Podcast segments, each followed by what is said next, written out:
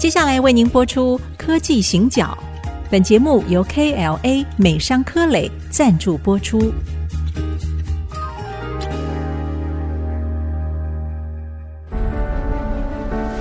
从区域情势、产业变迁到文化体验，娓娓道来全球供应链的故事。欢迎收听《科技行脚》。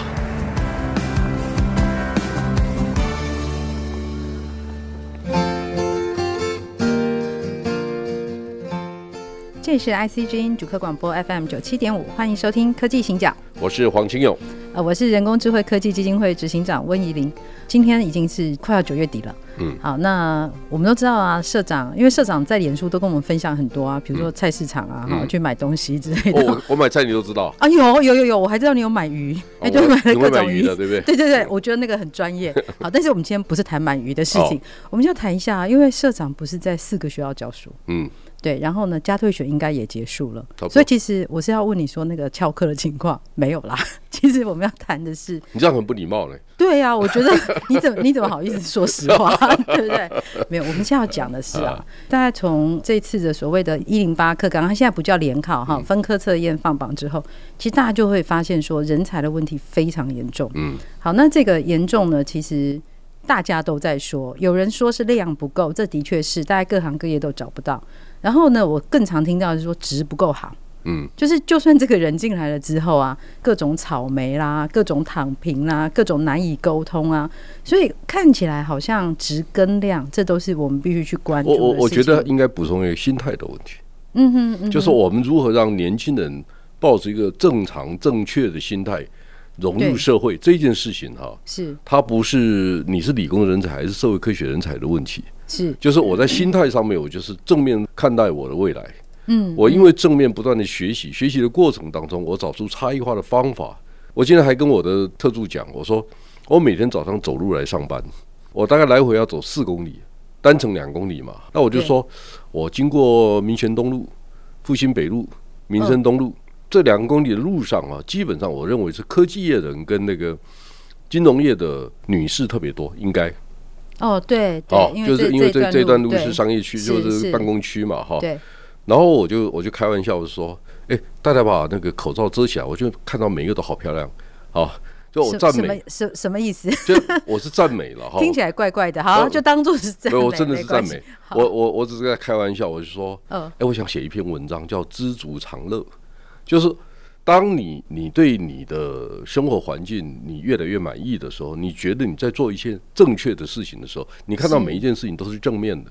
嗯，就是虽然口罩会遮起来，你不会看到整个脸。但我有时候看看，我就觉得啊，那女生很漂亮，我就偷笑，因为我戴着口罩笑起来，也没人看我，所以也无所谓嘛，对不对？我我其实只是表达一个心态，我就是说我很正面的在看这个社会的改变。嗯，我如果提出一些建议，我并不是为了哗众取宠，我不需要。是好。就是说，对我们来讲，哈，就是人到每一个年纪，我为什么上次有讲说，诶，如果我是超过八十岁了，就算总统给我资政这种 title 给我干，我也不干。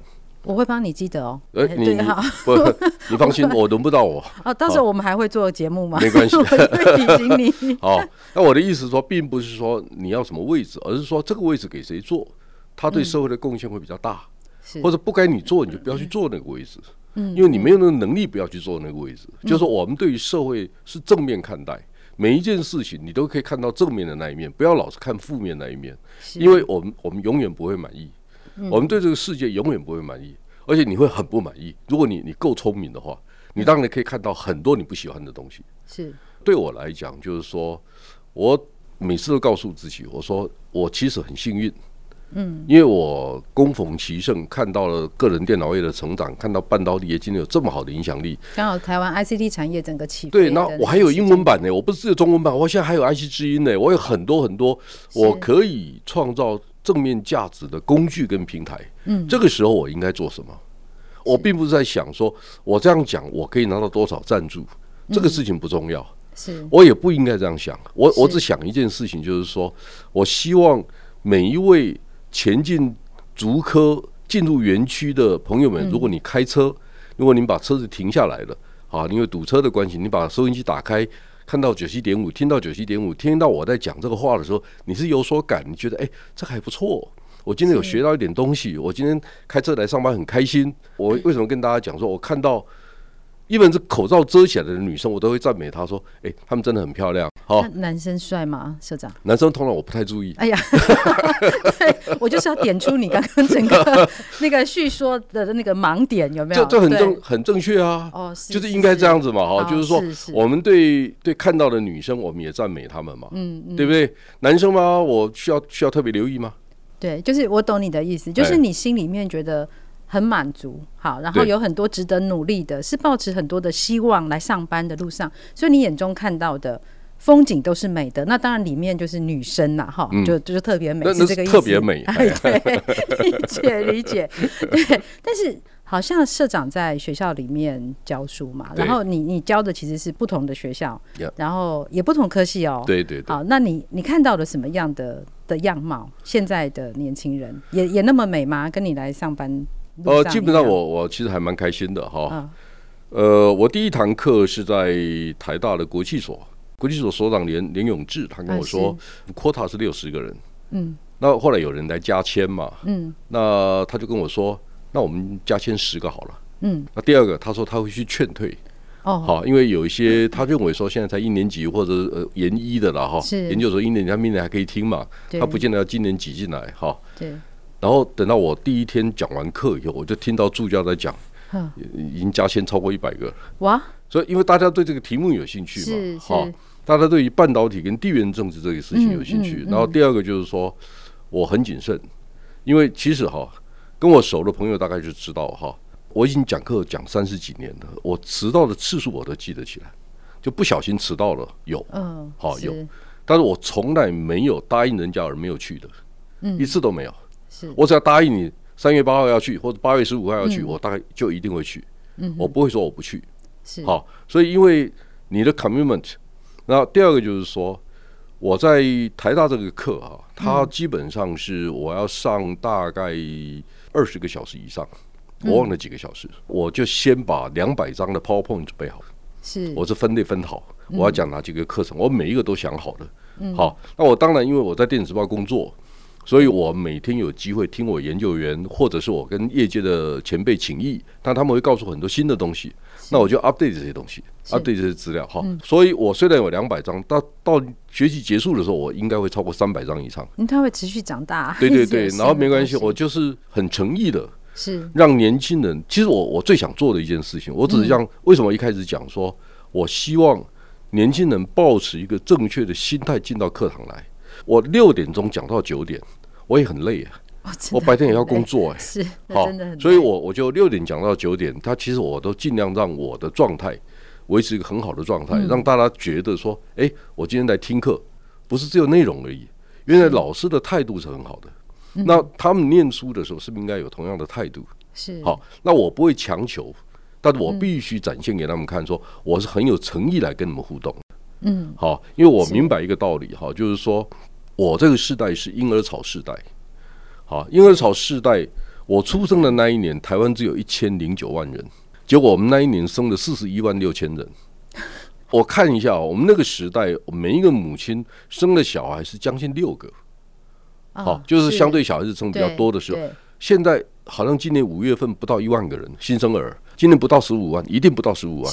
听说是不到，对不对？对，好。一九八零年生的，我有几个好朋友，他们是一九八零年生的，年轻的创业家。是。那他们创业的那一年，他们告诉我，前面三年，因为他们一九八零年生的，他说大概都四十万人新生儿。嗯。从一九八三年以后就开始快速下跌。那另外一个问题就是说，其实我们在评论一个人时代的背景是很重要的。是。什么意思呢？就是说。一九七零年代念大学，一九八零年代创办个人电脑相关行业的这一批人，他们是天之骄子，就是我的好朋友们。你在九零年代、八零年代创办半导体公司的，都是天之骄子。因为我们在一九七零年代的时候是一个非常不好的年代。好，为什么不好呢？半导体起来了，对，有什么不好呢？哎呀，那个时候连续两次石油危机嘛。第二个。台湾断交嘛，跟日本断交，跟美国断交，退出联合国嘛，风雨飘摇的时间。对，然后我们这一批又是婴儿潮，是，然后我们这一批人就拼命念书，为什么？嗯找一个好工作养家活口嘛，因为没有人知道你的未来在哪里嘛。哇，对，是不是这样子？是是，的确。所以我们到一九八零年代到中期的时候，就有很多半导体相关的或者个人电脑相关的机会出来了。嗯、我们就紧紧抓住机会，然后大家一起干。是，然后大家都很拼很拼命，因为我们这一代人是 hardworking 的。嗯，所以我们就累积了这样的条件。所以今天呢，你会发现说，哎，为什么台湾半导体？自通信产业的供应链，全世界举世无匹。我们运气太好了。其实台湾跟中乐透差不多。其实那个时代背景还是非常重要。但是对我们来讲，我们很容易就是站在这个时间点看目前的情况，然后很可能很悲观的去推论下一个世代。好，那我们先休息一下，因为我们接下来要来谈谈现在的情况。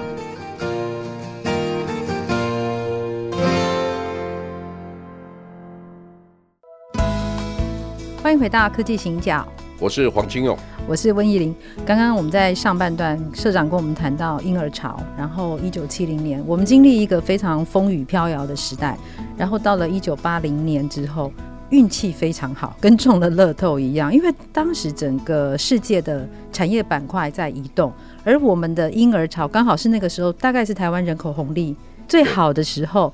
那再加上，其实我们的教育程度平均来说，跟其他的国家比起来，我们是相对比较高的。而而且那时候大学还不好考。哎，对，所以等于我们所有的人才，然后所有的一切，其实准备的非常好，然后又正好碰到一个大的产业板块的移动。那现在这个时间点，好，就是在二零二零年之后，我们大概也看到了一个板块的移动。那我们正在移动当中，但现在的人才呢？回到刚才的问题，就是说，我们因为。时代的给我们一些机会，那我们也抓住了。但那个还有一些时代的背景，因为大陆还没醒过来啊，是啊，是。基本上大陆一九七八七九年开始改革开放嘛，哈，然后在九零年以后才真正进入来料加工，等于六四之后啦。对，整体来说是来料加工也是一九九零年的初期，可能在深圳、东莞、清溪这些地方开始几个重点的开放，就是香港旁边嘛，是就方便的地方哈。真正台湾的笔电最后一条大的生产线搬到了上海松江，那是两千年以后。嗯，二零零一年 WTO 世界贸易组织两岸几乎同时加入，那个时候那是另外一个阶段，就是没有大陆，台湾不会有这么大的规模。但是这个时候，因为台商要上市嘛，对，上市你要很多故事，你要很多规模、经济的操作，好，所以大陆有大陆的问题，台湾有台湾的问题，或者大陆跟台湾各有各的贡献，就是在把这个亚洲的供应链建立起来的时候。大致上是各有各的贡献，这个不能否认。对，不能不要否认这个事情。我们也从中间学习了很多。好，那另外一个问题就是说，一九八零年我刚才谈到，一九八零年出生的人，到二零零二年呢，他是大学刚毕业。嗯，是。那他碰到另外一个问题，他是要加入电子制造业呢，还是做电子商务？所以他们就走到 Internet 的那一段路。呀，是。就台湾呢，因为我们的论述能力很差，所以我们就把把美国把大陆那一套带回台湾，说啊，人家可以搞。滴滴出行的，我们可以搞一个什么东西啊？人家搞一个阿里巴巴，我们可以搞一个新浪网，可以搞什么？我们就搞什么。举例来讲，就是说我们没有自己的能力去定义我们的事业范围应该怎么做。好，我们到底应该 to C to B 还是 to G？嗯，好，都可以啊。但你到底选哪一条？我们讲不清楚。为什么？因为整个社会里面并没有足够的知识跟资讯来流通谈这个事情。是，所以这个社会里面哈，就是一定你知道吗？当我在写书的时候，我我大概有十年没有写书。为什么没有写书呢？出版社都问我啊，我你为什么不写书？我说我的书都卖不过大 S 跟小 S，我写书干什么？其实你现在恐怕嗯也 卖不过。我现在正在努力，希望落差小一点。好，社长加油。哦，所以我这样讲我也很痛啊，我也是卖书他们啊。就是为什么这个社会不读书？然后呢，大家 complain，就是大家批评一件事情的时候，他的角度是偏颇的。当你在社会上从 common sense 或者从一般的社会媒体上面可以得到的知识是偏颇的，我想听这个节目很多是半导体业的人，你有没有发现一大缸子经济学家最近在评论半导体？哎，对，哎，我们所有的活动都看不到经济学家，为什么他们可以来评论半导体？这对。然后呢，他们跟我讲，哎，台积电三纳米良率是多少？我我说我都我都不知道，他们怎么都知道了？对，哦。是，所以所以你会觉得很奇怪啊？哎、欸，我插播一下，我就真的我认识有经济学家，他怎么样都不肯谈半导体。我我觉得很合理啊，因为大家知道身份嘛，哈。对，如果你不是在这行业里面，你平常不接触，那用听的。比如说最近呢，我有一个好朋友，上市公司的董事长，做半导体的，嗯，然后他就告诉我说，诶，三星可能会走下坡了。我说老兄啊，我不会随便评论三星会走下坡，但是我有感觉，好，嗯，这样子吧。你给我一点时间，所以我在电子报连载了十篇。是啊，其实不不止十篇，因为我口袋里面还剩下一些资料，还可以用的。其实我们前两集也谈了三星，谈到了一些些。我我觉得重点就是说，这是我一辈子做研究，说我有基础。我们预测三星电子今年的营业额是两千四百亿美金，是它会有百分之三十三左右的营业额来自半导体，获利会有百分之五十六来自半导体，消费电子的营业额占百分之十八点三，然后获利占百分之四。我用背的啊。就我每天在看这个事情，是，所以如果你是在这个行业里面长大的，你要知道营业额占十八点三，但是获利只有百分之四的意思是什么？它的意思是说，三星的电视机不是拿来赚钱的，三星的电视机是告诉你我是世界级的品牌，是，它是 marketing 用的。对，这个时候他可能希望从手机赚钱，但是手机呢，如果占它营业额百分之四十，但是获利只有占百分之二十二的时候，你就要开始小心了。三星的手机真的能够赚钱吗？这第二个问题，三星的手机分成三个不同系列的，好，比如说高价的、中价的、低价的，中高低价，比如说他一年大概做两亿七千万次手机，低阶的手机占的比例多少？如果以一个两千四百亿美金的公司而言，是，他去做一个低阶的手机是没有意义的，所以他最可能是外包。对，所以外包的比例大概是五千万只。这个事情呢，如果你平常不研究，你怎么会知道这些事情呢？你怎么会知道说它的应用处理器到底是用自己的还是用高通的？不会忽然之间变成专家，因为这个太难。不可能。就是我常常讲，就是说，所有的好点子都不是灵光一闪的好点子，它是经年累月淬炼出来的。是你，而而且我们很多事情都要很谨慎。虽然我们是做媒体，媒体老是被批评是制造业。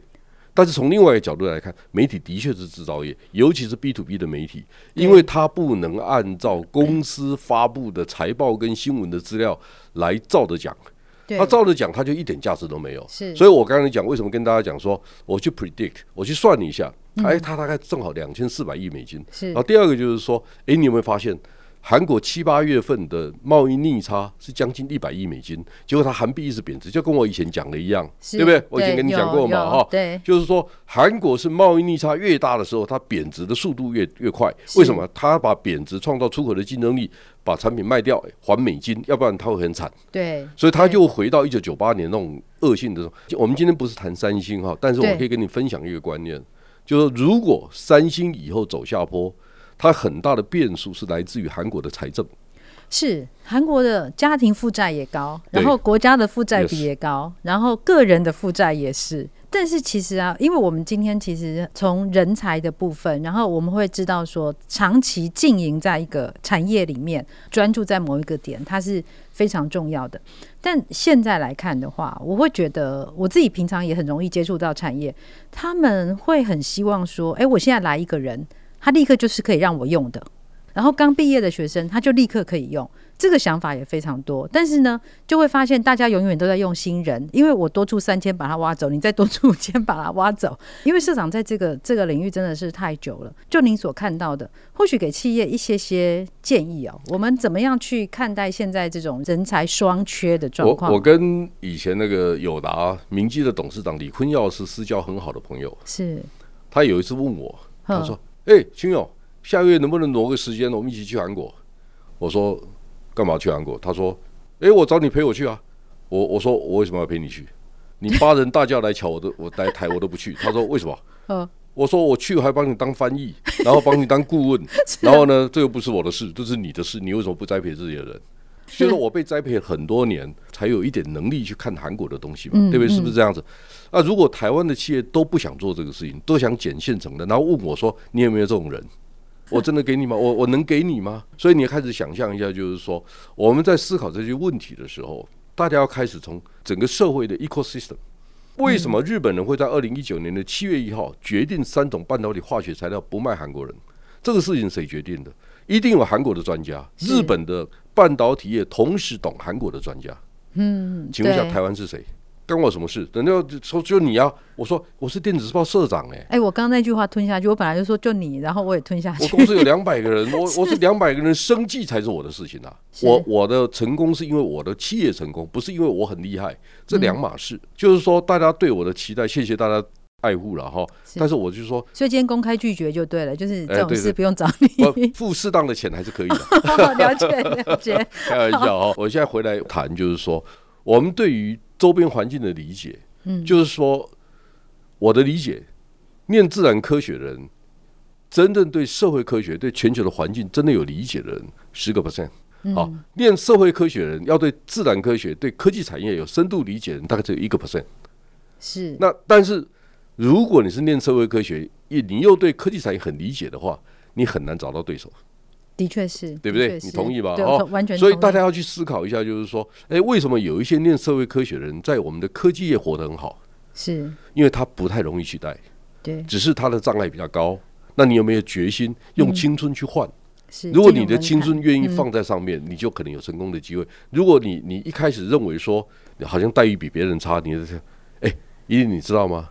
我进资策会 MIC 的时候，一开始不是正式的，我是拿归国学人短期服务办法，我一个月少领七千块台币，我还记得，我不是怀恨哈，不是因为那个时候纪念，对对，好好，你这讲的比较好。我的主管是很棒的主管，是，他说我没有缺，那我说有一个归国学人短期服务办法，对我来讲是一个激励，就是说你应该认为说我可以努力，我可以 catch up。我过了半年以后，主管就告诉我啊，你可以跟他提前解约，我们给你正式的待遇。好，所以后来老板是我啊，对，所以我输了吗？我没输啊，我只是需要比较长的时间，我可能比较慢，因为天资比较差嘛，比我聪明的都走了。我本来要一直讲是，跟收起来。好，所以其实我想，对于企业，可能社长的建议是说，你要有什么样的人才？其实你要有眼光，然后你要肯投注资源来培养。那但是人才自己在心理上面也不要自我设限。如果我们可以创造出独特的价值来，其实你是无可取代的。是。好，那我们今天的节目呢，到这边告一个段落，谢谢大家。谢谢。本节目由 KLA 美商科磊赞助播出。全球半导体设备领导者 KLA 关注人才培育，邀您成为改变未来科技的先锋。